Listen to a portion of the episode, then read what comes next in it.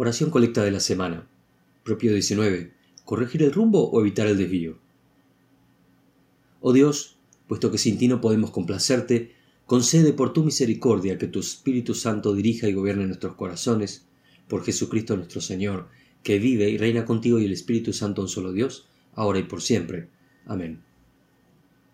Es conocida la dicotomía entre la posibilidad de corregir los errores o el evitar cometerlos.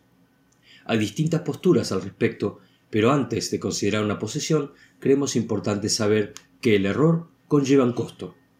En efecto, muchas veces sucede que nuestras acciones nos llevan a un lugar desde donde tenemos que invertir un gran esfuerzo para revertirlas. Y además del costo en recursos en el que incurrimos, también está el aspecto emocional que lo cuenta como un fracaso más. Y hablamos solo de aquellos errores que pueden remediarse, no de los otros. Por ese motivo, el evitar el error es siempre la mejor opción. En la medida de nuestras posibilidades, siempre deberíamos analizar previamente nuestras acciones.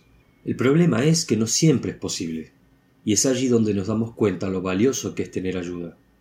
¿Cómo sería que alguien que conoce las cosas de antemano nos ayudase a considerar los pasos antes de tomar la decisión? Ojalá lo tuviéramos. Pues bien, esa es la oferta de Dios para nosotros que dejemos que su Santo Espíritu gobierne nuestra vida para hacer las cosas bien. Genial, ¿no es cierto?